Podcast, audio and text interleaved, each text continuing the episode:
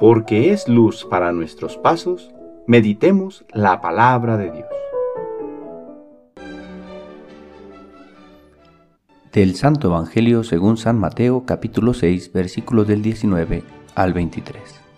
En aquel tiempo Jesús dijo a sus discípulos, No acumulen ustedes tesoros en la tierra, donde la polilla y el moho los destruyen, donde los ladrones perforan las paredes y se los roban más bien, acumulen tesoros en el cielo donde ni la polilla ni el moho destruyen, ni hay ladrones que perforen las paredes y se los roben. Porque donde está tu tesoro, allí está también tu corazón. Tus ojos son la luz de tu cuerpo, de manera que si tus ojos están sanos, todo tu cuerpo tendrá luz. Pero si tus ojos están enfermos, todo tu cuerpo tendrá oscuridad. Y si lo que en ti debería de ser luz no es más que oscuridad, que negra no será tu propia oscuridad. Palabra del Señor.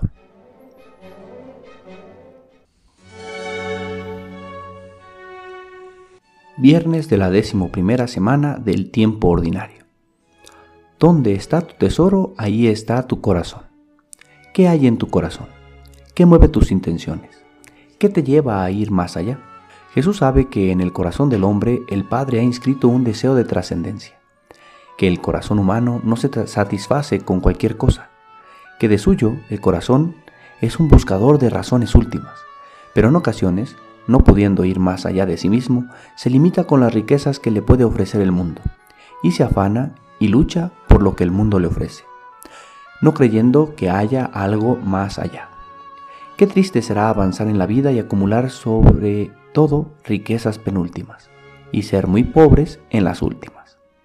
Así, ante la limitación del hombre de ir más allá, es que Dios mismo le descubre a través de su Hijo Jesucristo que la verdadera razón para realizar su vida y que colmará sus esperanzas es Dios mismo.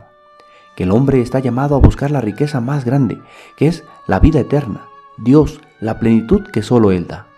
Por lo tanto, todas las demás realidades son solo riquezas penúltimas, es decir, no son la auténtica riqueza. Serán solo medios para alcanzar esa riqueza última que es Dios mismo. Diría San Agustín en su libro de las Confesiones. Tarde te amé, hermosura tan antigua y tan nueva Tarde te amé y tú estabas dentro de mí y yo afuera.